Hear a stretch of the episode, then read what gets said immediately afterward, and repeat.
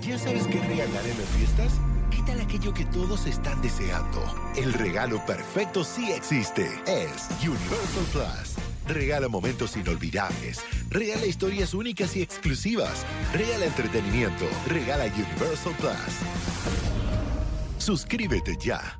Estás escuchando Jordi en Exa, el podcast. Oigan, y seguimos aquí de este lado, me da muchísimo gusto porque está ni más ni menos que Arturo Osorio, mejor conocido como tú, mejor conocido como mi compañero de batallas de los últimos 20 años. Tuquito, ¿cómo estás, amigo? Bien, amigo. ¿Y tú?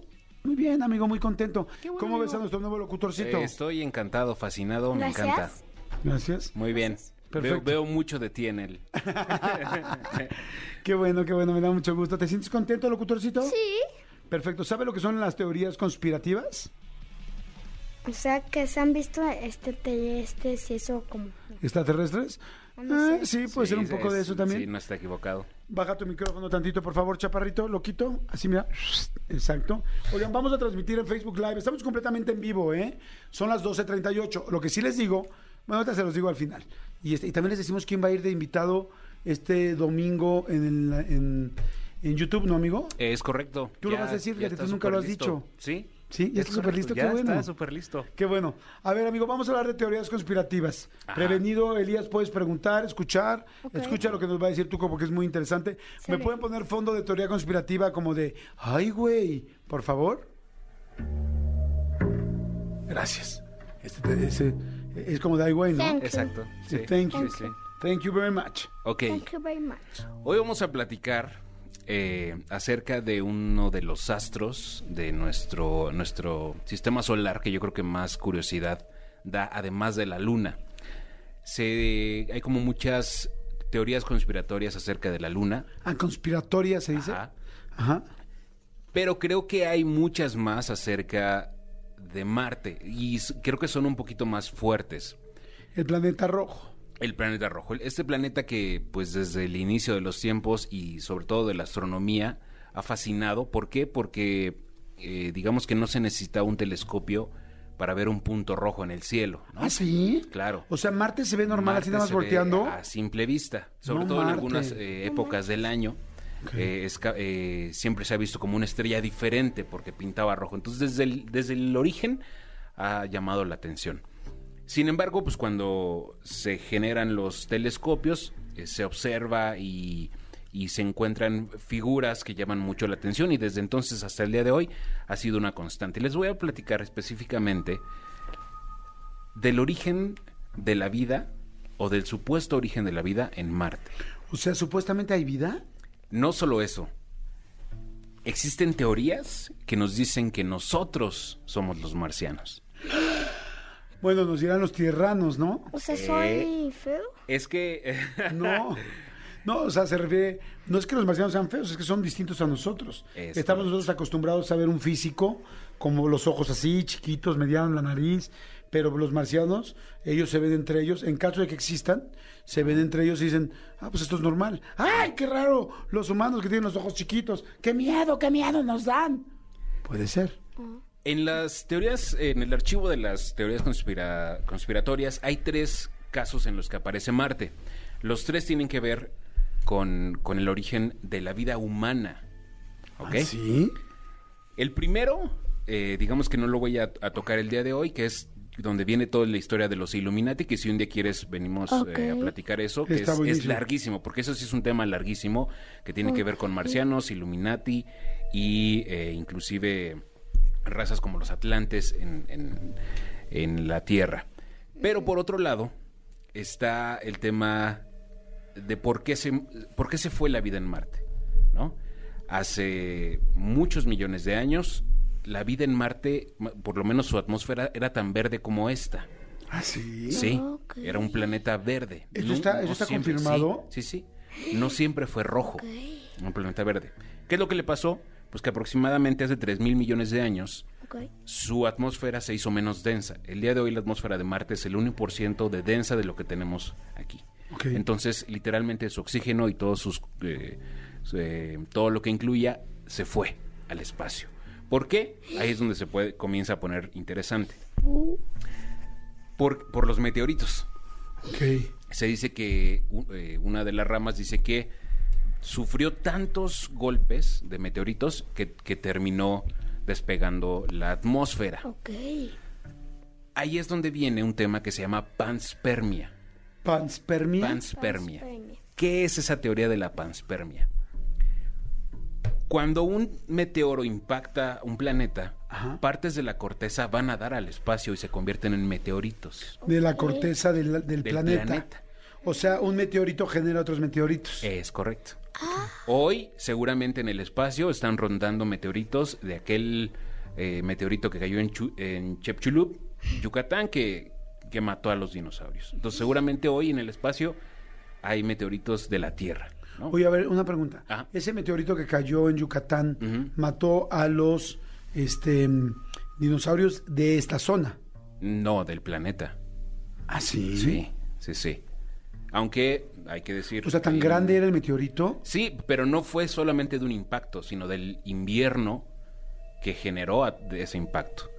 Es decir, levanta humo, a, a ese incendios, se tapa la luz del sol y viene una extinción masiva, no solo por el impacto, sino por los efectos que vienen después. De ahí, que digo, ya veremos en otras ocasiones, pero el- los, por eso sobreviven los mamíferos, porque son los animales pequeños que se pueden resguardar en madrigueras. Bueno, pero regresando a la panspermia, ¿qué es eso? Es básicamente ¿Cómo sabes, tío Tuco? Me encanta, qué interesante está. Sí, no es una teoría que nos dice que entonces esos meteoritos que cayeron en Marte Ajá. salieron hacia el espacio, hicieron un recorrido de millones de años y cayeron en la Tierra cuando la Tierra todavía era virgen de vida. No había vida en la Tierra. ¿En qué nos basamos en eso? En 1996, el presidente. Clinton hizo una declaración acerca de un meteorito que encontrar- encontraron eh, en la Antártica. Ese meteorito se, llama- se llamaba Alan Hills. Ajá. Lo partieron a la mitad y encontraron rastros, rastros, perdón, de vida marciana. ¿Adentro del meteorito? Ajá. Aquí es donde viene la teoría conspirativa, porque el video está en YouTube, lo pueden encontrar. Eh, Bill, eh, Bill Clinton hizo una conferencia de prensa y dijo, encontramos un meteorito marciano que, puede incluir rastros de vida. ¿Qué eran rastros de vida que había? Pequeñas partículas, eh, vida primaria, ¿no? Gusanitos, ya sabes, es, eh, entes unicelulares, etcétera. Lo básico de la vida. Sí. Entonces, ¿qué es lo que pasa? Pues se dice que realmente a partir de esas explosiones en la Tierra se vacunó la vida en la Tierra con las partículas que venían de Marte. Ok. Entonces, si así fuera, esa es la primera teoría, nosotros seríamos los marcianos. ¿no? Sí, o sea, nosotros seremos los que eh, empezamos después de los, de los que vivían allá. Y también hay que aclarar que no es algo, eh, es algo, es una teoría válida para los científicos, es una teoría que está ahí, nadie se la está inventando, porque además hay que recordar que todo el agua que bebemos, por ejemplo, es un agua que viene del espacio. Cualquier vaso de, agua que ustedes tomen tiene cientos de miles de millones de años. El agua en la Tierra no es autóctona de la Tierra, vino de millones de, astero- de asteroides. ¿Ah, sí? Sí, ¿Por qué? que lo bombardearon por siglos y millones y años y un montón de tiempo. Y se fue acumulando. Se fueron haciendo los mares, igual que cualquier, eh, digamos, eh, elemento químico del que nosotros estemos hecho. El hierro del que estamos hecho viene del espacio. Todo lo que estamos hechos viene del espacio. Entonces esta teoría dice, la vida misma, el elemento que faltaba, viene del espacio y específicamente de Marte. ¡Guau! ¡Qué interesante está, eh! No me imaginé nunca. Es correcto. Oye, este, está muy interesante. La gente está diciendo, wow, Tuco, saludos Pati de satélite, saludos Elía y Jordi Bebé. este, están mandando muchos saludos a todos. Está muy interesante la teoría. ¿Dónde podríamos buscar más de estas teorías? Yo recomiendo que tal cual busquen panspermia. En YouTube hay muchos videos. ¿Cómo se escribe? Panspermia. Ajá, panspermia o bans. Pans, eh, como de pants, como de pantalón, spermia. Panspermia, ok. Y este fenómeno ocurrió aproximadamente, en teoría, hace 4 mil millones de años en, la Tierra. Eh, después yo creo que lo podemos platicar porque hay después toda una teoría acerca de que Marte en su atmósfera eh, tiene, por ejemplo, xenón 129. El xenón 129 solamente está en las atmósferas si ocurre un desastre nuclear. Eso significaría que alguien detonó bombas nucleares en Marte. ¿No? Wow, o sea, es que sí hubo vida y hubo guerra. Sí, es que Marte sin duda es una cosa impresionante. Y no solo eso, hay cristales de vidrio grabado por ácido, que es la famosa trinitri- trinitita, que esa es la que aparece en los lugares donde hay explosiones nucleares, las temperaturas son tan altas que el suelo se convierte en vidrio.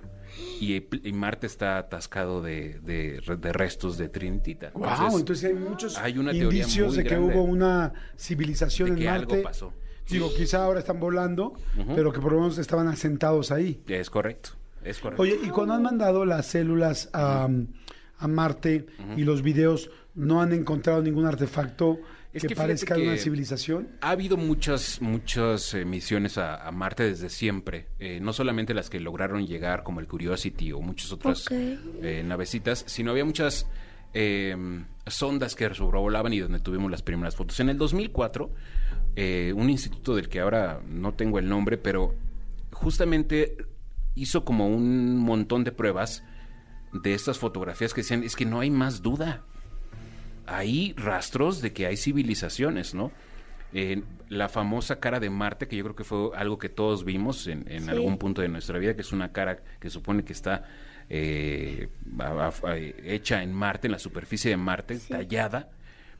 A su, a su alrededor hay supuestas pirámides y todas están, por ejemplo, alineadas como están muchas pirámides en, en- en el planeta Tierra con las Pléyades.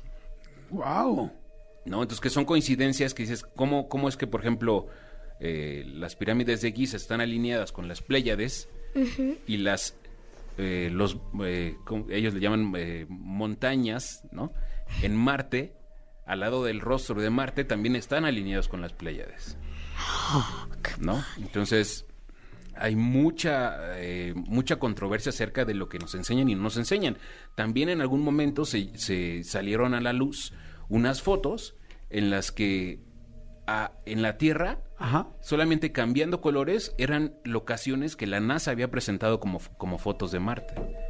¡Wow! O sea, que se habían tomado en la Tierra. Entonces, ¿dónde está la realidad y dónde está el engaño? Claro. Está buenísimo. Qué interesante, amigo. Muchas gracias. Qué interesante. Y este, y bueno, ahorita que estás hablando del espacio, yo ayer vi por primera vez, que no puedo creer que no la había visto, pero me urgía verla, eh, la película de Interestelar. Uf. Qué bruto. Uf. Es una, ya sabía que era una- un peliculón, eh, pero no había tenido oportunidad de verlo. No se de- no dejen la oportunidad, no dejen de verla. Está, creo, está en Prime Video. Y es una película que va de la mano de la ciencia. Eso es lo importante. Sí, está buenísima, buenísima. Interestelar, véanla, eh, de Christopher Nolan. Sí. Este, el director, es una gran, gran película. película. Yo no la había visto, es una película de culto que se tiene que ver y yo ayer me di la oportunidad junto con mis sobrinos de verla. Gracias, tú con tus redes, tú, todo donde te siguen. Instagram y TikTok, arroba soy Arturo Osorio. Escúchanos en vivo de lunes a viernes a las 10 de la mañana en Exa FM 104.9.